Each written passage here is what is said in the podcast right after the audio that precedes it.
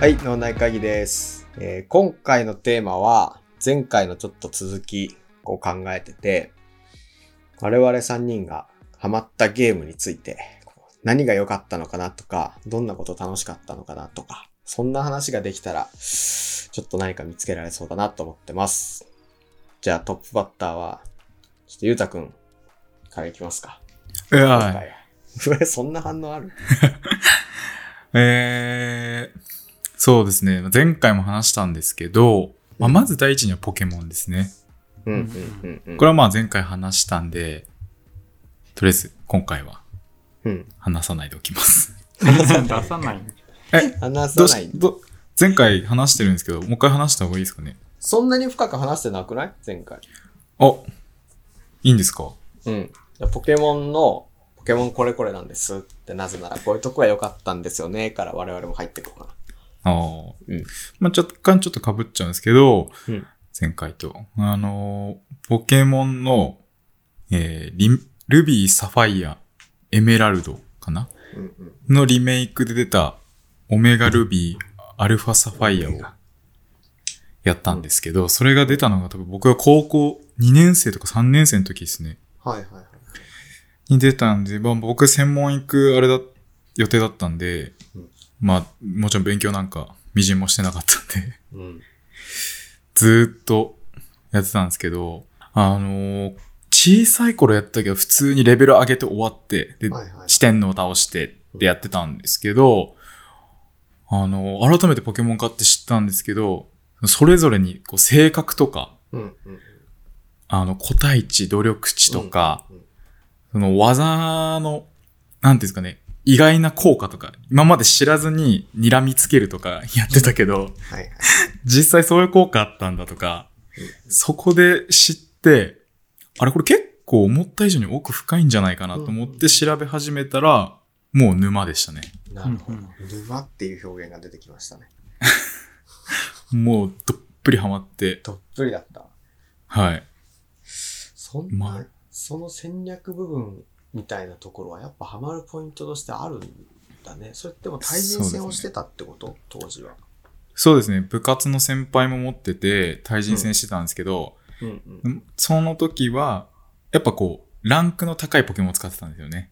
なるほど。いわゆる強いって言われるティアの上そうのですやつってことだね。まあその当時、そういうポケモンのことを、中ポケって呼んでたんです よ。中なるほ国ど系要は、中学生とかが使う、もうゴリ押しのポケモンのことあーはいをはいはいは、い中ポケって、あーなるほどね例えばそういう表現それこそ伝説のポケモンとか、うん。なんかボーマンダとか、うんなんかああいう、い、ザ強いっていうモンスターをそういうことか。使っほら。てう、んうん最初やったんですけど、先輩から、お前中ポケで勝って何が嬉しいのってその時言われたんです よ。深い中ポケって深い言葉だね何みたいなそれ深いや、中ポケ。ケっていうのはこういうことだよっつってリンク送られてきて、うん要はそのうんあるサイトのリンクだったんですけど、中ポケに分類、分類されるポケモンがまとめてあるんですよ。なるほだどから。こ もう先輩からこれ使うなって来たんですよね、要は。はいはいはいはい。あ、これ逆に使わないで勝ったら面白あーいるなほどねと思はいはっいはいて、そこからもういわゆる、もうそうですね、子供、ちっちゃい子供からしたら、いや、こんなん弱いやんっていうポケモンを、うんあえて強く育てて、技の構成を考えて、戦略練って戦うっていう、そこで、対人のこう、本当の面白さに気づいたっていう感うんじ。そうです中ね。ポケは、中ポケってこうなんか一体教えてよ。中ポケを使ってたさ、当時。あ、僕っすか僕のパーティーが、まず、リザードン、おおで、ボーマンダ、ー。はいはいで、バンギラス、 はい。はいはいはい。あと、だからそれ、海竜とか、はいはい。 もう、伝説じゃないけど、それぐらい強いよなうるな。ほどね。俺あんまポケモン詳しくないけど、いわゆる600族だね、それはね。いや、詳あしそういでわ、すその言葉使ってた。詳しいな十分だよ。知ってるな。知ってるよ、それは。あんま詳しく俺今検索してたもん。それなんて言うんだったっけと思って、海流とか さ、つって600族。 600族であすすっきりした。はい、ありがとうございます。そうです。600族を600、族まあ、使うなと。うんうん。が、あだからそれこそ本当下の方使ってましたね。に例えば300、400レベル。ああ。パッチリスとか、うわああとなんだっけな出て。こないな。わかんないパチリスはあの、リスっぽい電気タイプはいはいはいはのいポケモン。ああ、パチリスから想像できるね、ちょっとね。でパチリスとかをうん。使って、うんうん。ホッペスリスリっていう、まあ相手をえー、知らない。何その絶対に麻痺にさせるんですよね。そう、あれ怖いめちゃよくちゃ強ね。いじゃん。うん。そうなんですよ。で、それで麻痺になると相手が絶対後手になるんですよね。先手を取れなくなるんでうん。うんうんうんうん。で、それを使って、後からパチリさんもすぐ引っ込めて、別の有ポ利ケモなンタイプをを出して。出してくんだ。で、麻痺って何回かに1回行動できなくなるじゃないですか。んだからああいうのもあったんで、麻痺めっちゃ使ってましたね。麻痺強いね。でもパチリス自体はさ、強くないわけじゃん。ポケモン個体として、単体として見たら。強くないです。パチリスより素早さが上の相手にはどうやって対処するの僕何してたかなそのモンスターによって変えてましたけど、相手の。うんうんうんうん。で、基本ダブルバトルであやることダブルがバあっトルかたんで、そその制度で俺やったことないんだよね、バトルを。いや、え俺もないわ。一回、あの、そういうこと、そのオメガサファイア、オメガルビーのうん世界大会見てほしいです。 そんなのあんだ。それは知らなかったわ。それ世が、界大会のそう、世界大会優勝者が使ってたのが、うん。パチリスだったんですよ。 いや、中ポケじゃへん。ーもそうなんですよ。そこからパチリスがなんか強いみたいに、一時期う。ななってるまほした。どね。はい。とかですかね。なんかそういう、いざそこが、結構ハマザ、ったザコポケモンっていうと。だんだね。うん。そうですね。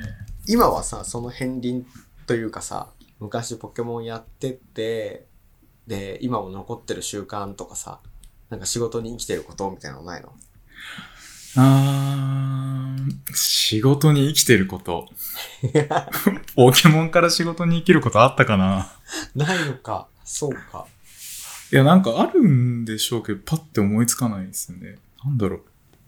うーなんかそのジャイアント。キリング的なとこなのかさ相性なのかさちょっとコンピューターじゃないから相手の考えをどうやって考えてるかなっていうのを読んあで有利を取っていくみたいなところとか生きてないのかなあ、けど確かにそう言われると、うんあの、ポケモンを相手が別のポケモンに変えるとか、次この技を出すかって、こう、こっちで考えるじゃないですか。うんうんで、それが、こっちの思った通りだと、ハマった時めっちゃ嬉しいじゃないですか。確かにねで、そこから、れは嬉しいねそうですね、そういうのが面白くて、そっから友達と、あの、ギャンブルというか、 ギャンブルあの、カジノ系のこう遊びにはまり出しましたね。あー、だし、ポーカーとかそういうこと。ポーカー、ブラックジャックはいはいはいはい。ちょっそとのグ辺ラでフすかが使ねえるようなやつを。そうですそうですやってるわけなんだとかは面も白ういねはまってきましたね。駆け引きができるゲーム駆に。け引きができるのが好きになったんだ。うんなんかポケモンやってて、コレクションの方にはハマらなかったな。全確かにポケモン集めますとかコレクションって。うん。あ、もう全然ないっす。そうなんだ。全然ないっす。ポケモン別に集めなくていいと思ってたんで、もうひ必要最低限のポケモンだけで。うわ、うん男。マジか。なんか小学校の頃やってた頃はさ、そういうのがあったからさ、全部揃えたいだそうだよねけ。そう,、ねやっ151ぱそうで匹しすかねまだいなかったしさ、うんうんうんそっか。そう、そうですよね。初期だからさ、全部集めようってやってたけど、うんうん逆に言うとそんなね、この技がいいとかってそういうのは全然知らない世代だからさ、その頃は。そうだよ。うん。いや、あれはね、そうですよね楽しかったんだけどね。なるほど、なるほど。ちなみに 6V メタモンとか持ってたんですか、持ってました厳。選とかで。もうゃんと持って 6V るメタモンはもう必須ですよね。まあ必須ですよね。ちょっと解説、解説してよ。その 6V メタモンとはっていうさ。 あ、俺、俺がですかどっちがいいいや、井ちゃ上んさんと語れるほどの個体値の話を俺は持っていないと思ったからさ。そんな難しいパスじゃなかったよ。 足元にちゃんと出したよ。いや二人してまあね棒立ちしてました。そうそうそめちゃう。くちゃ音両源方してとたもけど真ん中らへん通ってったなと思って。 見てただけ。あ、真ん中だったか、今。んそっか。そうそう。まあね、メタモンじゃなくても全ポケモンがね、HP、攻撃、防御、特攻、特防、素早さかな、うんの今度の6うんうん個うんについて、それぞれなんか数値的なものを裏でちゃんと持ってるんですよね。うんはい昔はちゃんと見えなかったですよね。過去の作品では見見えなくないて最近結構ちゃんと見えているのかな、うどんくらいん。のやつなのかあんまえ、最見近のれやるつってことうんと6あ、分そういうことか。そうそう評価高いのか低いのかっていうのが最近は見れるんじゃないかなとは思っていはいはいはいてはいで6分メタモンっていうのはそれが全部評価マックスだったんですよね、なるほど。うんうんで後輩させた時に半分は引き継いでくれるんですよ確か、うん。え、めちゃくちゃいいね、それう。ん、なんでまあ最低でも 3V 作りますよねうん。うん6分の3なんででプラスうん。うまくいけば4とか5とかがどんどんついてってそれがうん。さらに自分が欲しいところのステータスに付与されていてであとはな性格だったかなそうですねと相性がちゃんと合っていれば良いのができたねそれ育成しようっていうのあがれそれあったんですよねあ、そういうこと。それ変数多すぎてさ、うん合わせるの結構根気がいる作業じゃないうん。根気いりますよねえ。まず 6V 多分スタートでしょそうこの 6V メタモゲンーム性を考えると。うん 6V そうメですタねモンをゲットするとこがスタートですよスタートですね。そうだよね。そこからメタモンとこう交配させる予定のさ、メインのポケモンがいるわけじゃん。そうですそ。いつもなるべく6分に近い方がいいもんね、個体値が。っそうです。てことだよね。うんまあ、それは結構気が遠くなるな。そう戦略以前に育成を結構頑張らないといけない部分もあるわけだ。揃えなきゃいけないのが多いんですよね。うん揃える。 6V をまずクリアしなきゃいけない。で、プラス自分が求める性格のポケモンを生ませなきゃいけない。うんうんうで、場合によっちゃその特性って言って、あるじゃないですか。そのポケモンが持つ特有の特性ですね。例えば冬って特性だったら、うんうん、自信が効かない、自信が効かないとかあるじゃないですか。うんで、たまにその特性で夢特性ってのがいて、ほう。うんあのー特性、例えば、そうですね、何分の1だったかな結構な確率で、全く違う特性を持ったポケモンが生まれてくるんですよ。うへんえ、面白い。そうなんですよ。それを生ませなきゃいけないとか、だともう、 クリアしなきゃいけないことがありすぎて。手順が多いな。そうなんですよ。だからまあ逆にやり込み具合はすごいっなるほていう。どね。すごく。井上さん好きそうじゃないその育成パート。いやーもういいかそうでもななっていんだいややってたんだけどねだから 6V メタモン実は俺も持ってるんだよ、はいはいはいはい。まあもすげえ得意そうだもん。う嫁さんにあげちゃったけそういうのどっていうのはあるけどそうそう昔はだからやってた大学時代はちょっとやってたけどそこまでバトルに俺ハマってなくて、なんか作って自己満に浸るみたいなところがあったえうわー、もう、もう楽しみ方分かれてるじゃん、それシャーみたいなところがあったんでそのガチャを楽しんでる感じがね、はいはしててえーなるほどねでさらにでききたのをえっとあとはその頃から通信でいろいろできるようになってたからうん。やっと。なんでオンラインで交換したりしつつ、わらしべ長者じゃないけいやーど、そんな感じでなんかもっといいのがゲットできたりだとか、うん色違いゲットできたりだとか、っていうところでね、僕は楽しんでた人で すね。おーポケモンってコンプリート図鑑埋めてくれがさ、趣旨じゃなかったそもそも。 あの、大木戸博士が。 そう一番最初ね。ね、そうです一。番最初。小学生の頃、まあ小学生の頃赤緑だから、対戦もそんなだったけど、やっぱ埋めることに躍起になってたもんね。うんえー、捕まえたことのやつもボール投げまくってとかさ。そやうってたやってた。捕まえる、集める楽しさが一番だな。対戦をあんま経験してないからな。そうなんだ昔のポケモンって、その、あ、小倉さんが最初にやってたのって赤、うん、緑、赤。赤緑。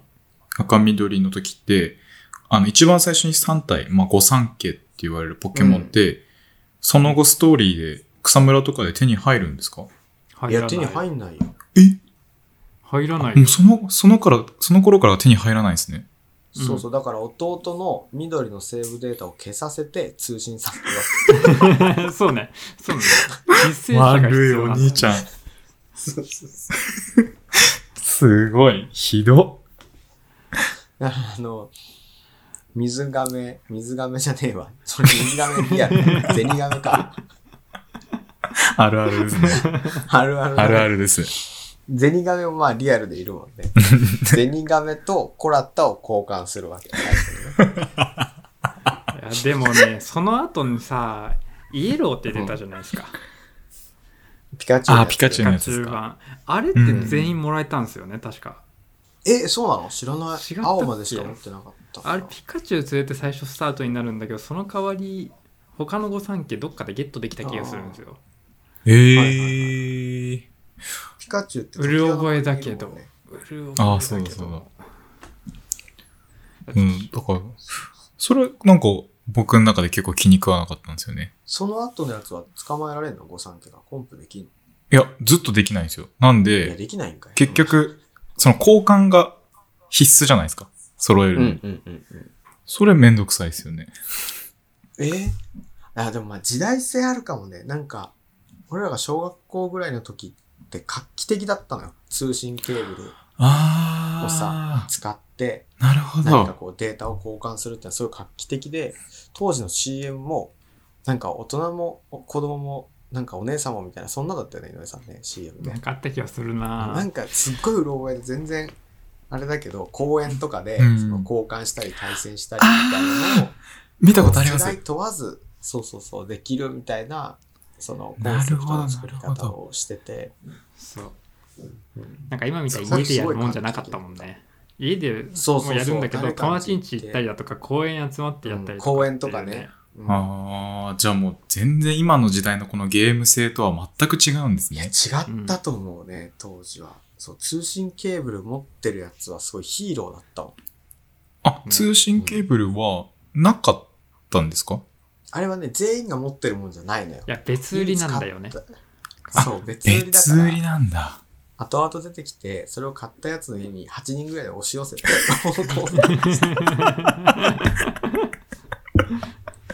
っていうやり方をしてた。えうんえ、すごい。いや知らないでしそょうそうそうゲームボーイの初期のあの太さとかさ重さとかさでかい私よ初期のゲでもースムマホボぐーイらいじ知ゃならいないあな。もっとでかいか。うんもっとでかいか。いや、スマホぐらいな気がするけどな。画面すごい小さいよね、今思うとね。そうそう画面はめっちゃちっちゃいうん重さは本当に重いうん。なんかそうそうそう。良さげなサイズ感が見つかんないけどそう、なんかそう考えると、ゲームがこう起点になって、コミュニティが作られていくっていうのは、すごい面白い現象だなと思うっんて、一昔前までって、せめてこうゲーセンで格ゲーやってる人たちとあか、あ。その球体使ってる人らはあったかもしれないけど、いわゆる家庭用ゲーム機でコミュニティ作られるってさ、なかなかなかったと思うけど、小学校の話題にはなるかもしれない。うん。学生同士。ね、それがオンライン発達するとさ、ゲームつながりでコミュニティできるの面白いよね。面白いですうね。ん俺あの、FF のオンラインのやつをやってた時期があって、はい。あの、ファイナルファンタジー14かな。はうい。んをやってた時に、そのゲームの中で会った人たちとかとはい仲良くなって、ご飯行ったりとかしたもんね。すごい何年も前だけど。ええ、すごい。まあ、オフ会みたいなそう。そうそう今でもすごい連絡取り合ってたりとかするしう、ええ、うん。すそごれいは。よくしてもらって、そうそう。年齢も全然違うし、うん。そう、みんな年上だけど。でもあってもねそう趣味の話が完璧に合うからね楽しいですよねそうなんですよね。そう。完璧に合う。完璧に合うんですよね。それがね、すごいやっぱ面白い。同じ世界を、うそのん。ね、現実でもそうじゃなくても共有できるワクワク感っていうのはありますよね。ありますね。それはあるな、確かに。趣味の話が完璧に合うっていう表現面白いですね。うん確言っててなんか変な言葉遣いではあるなと思いながらねうん。そりゃそうだよねっていうね。そうなんだよな。うん。確か伝に。わんないもんね。あの、例えばさ、地元の友達とかにさ、なんだろう、なんか単語、あの、この消費者インサイトは、みたいな話をしてもさ、ポカーンじゃん。全然こう業界が違あう。あ、はうい、んそうですね。ね、業界用語みたいなのあるじゃ。うんやっん。ぱ。ね、それもさ、ゲーム用語みたいなのもあるじゃありますね。ん。ね。ゲーム用語すごいですよね。なんか、多分誰かが作るじゃないですか、一番最初に。ああ、そうだよね。で、それがなんかいつの間にかスタンダードになってて、言われて知らなくて、え、それ何って聞いたら、いやこういう意味だよって聞いて、実際ネットで調べるともう、そういう意味があったりするじゃないですか。うん。ああれ最初に誰が作って誰が言い始めてんだろうっていう。だって10分でクリープスコア100取れないとって言われてもわけわかんないで しょ。全然わかんない。です何クリープスコアって。何のゲーなんかムだビルよ。ド差ついてるから自重してっつってわかんないもんね。わかんないです。そうそうそう。そういう、これはあの、MOBA っていう、MOBA って言われてるジャンルがあって、うん。あのマルチプレイヤーオンラインバトルアリーナの略なんですけど、うーん。リーグオブレジェンドって聞いたことないうん、聞いたことあるよ。知らない ?LOL って書いて、ロルって呼ぶんですけど、そうそうそう。聞いたことあります。すごい人口、世界的にはやってる人口多くて、まあうんドメジャーなゲームなんですうよ。ん。 5対5に分かれて、相手の陣地の本拠地を壊した方が勝勝ちっていうゲームなんですけど、これがもうね、ストラテジーがすごいんですよ、このゲーム。へさっき、でもえ。ストラテジーって言ってたけど、で基本自分の中でだけ構築したストラテジーで戦えるのはポケモンだとしたら、うん。その5人である種共通の戦略を持たなきゃいけなくて、うん、ああ。もう本当に e スポーツの代表格な、スポーツみたいな感じなんですね。サッカーとかやったことないからあれですけど、と近いのかもしれない。あロールがあ、役割があって、はいポジションがあって、みたいなとことか、まあバスケとか、そういうスポーツのチームスポーツか、はいと近いから、e スポーツとしてまとえてるなと思ってあ。へうえ。んそれも昔からやってて、そう、さいちょっと前にスマホ版のアプリが出てさ、そんなのもやってるね。え、それって、あの、もちろん会話しながらやるんですか知らない人と5人で。へあ、そうそうそうそう。それこそディスコード使ってやるのよ、それーうんえ、それで、その5人でやるににあたって、どういう、うんそのルールの中でどういう戦略を立てるんですか例えば。あそう役割が決まってるんだけど、はい。あの、フィールドが正方形だとして、はい。対角に本拠地があるのね。はい。で、真ん中を対角線で結んだところと、はい。あと L 字の角、はい。角角でね、はい3本、レーンって言われてる相手の本拠地につながる道があって、はい。で、トップとミッドとまあボットっていうね、その上下真ん中みうたいーんな分かれ方をするんだけど、そこにまあトップには1人、まあ、ソロレーンって言われてたりとか、はい。バロンレーンみたいな言われ方をするんだけど、お1ー。人のところは相手も1人で来るのね。はい。はい。はい。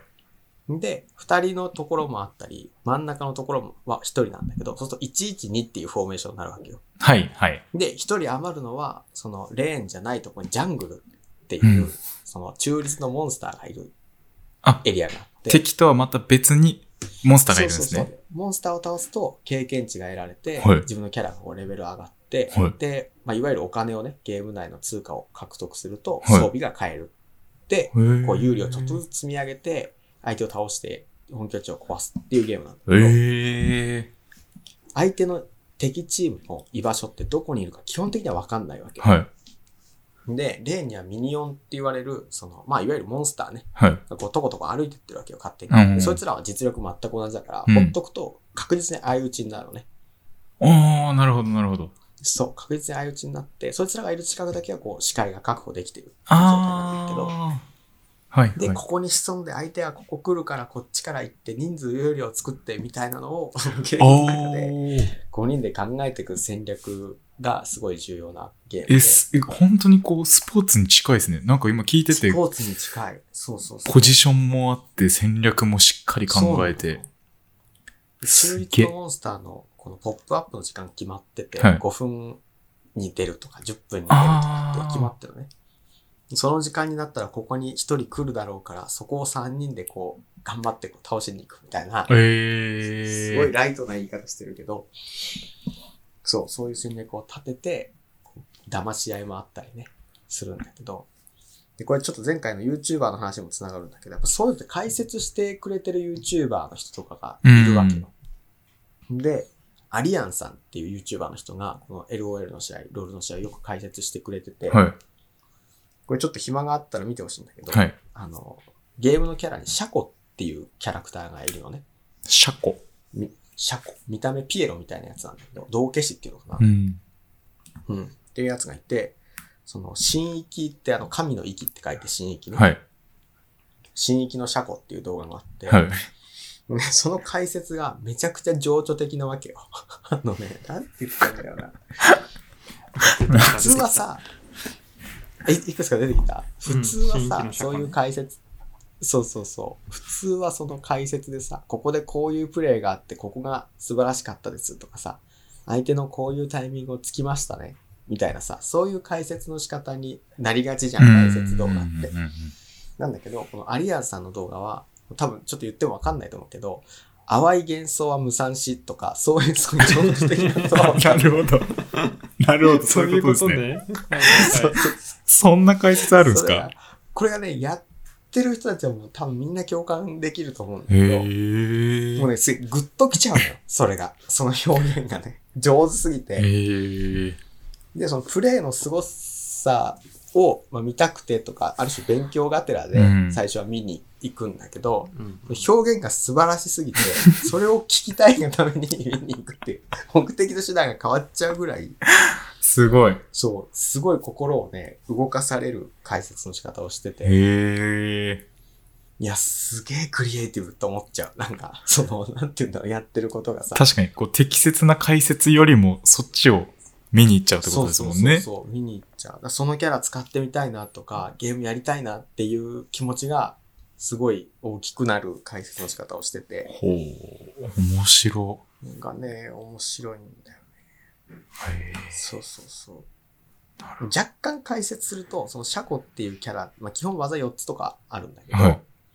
ウルトって言われるとあのいわゆるあ格ゲーで言うとさ長飛ねあ、うん。殺技みたいなやつがあってそれが自分の分身を1体召喚するっていうキャラなのねはい。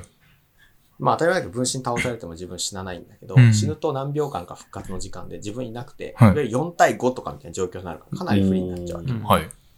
なるべく死なないようにするんだけど、その分身をキャストして、普通さ、危険地帯に行く方を分身うん。で、安全地帯にいる方を本体うっん。て思うと思うんだけど、うん。その選手は逆なわけよ。自分がわざわざ危険地帯におでー。分身を逃がして、で、敵がこう寄ってきた時に、分身がこう入っていくような、本体がいかにも相手倒そうと思って追い打ちをかけているような動きを見せあーて、なるほど。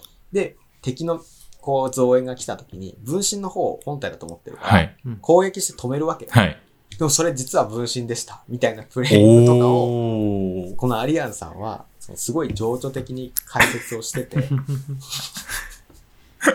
これがね、グッときちゃう。そのプレイングをおーすげえと思った後解説が来ると、解説が すげえって思っちゃうすごい、二度美味しいんですね。二度美味しい。なんかその心惹かれる、ね、動かされるうん解説で、勉そっちが逆に勉強になっちゃう。職業柄というかさ、言い回しとか、へー。かっこいいんだよね。そうなそういう、ゆうたくんですよ。戦略性もあるんだよ面白い。次行ってみよう。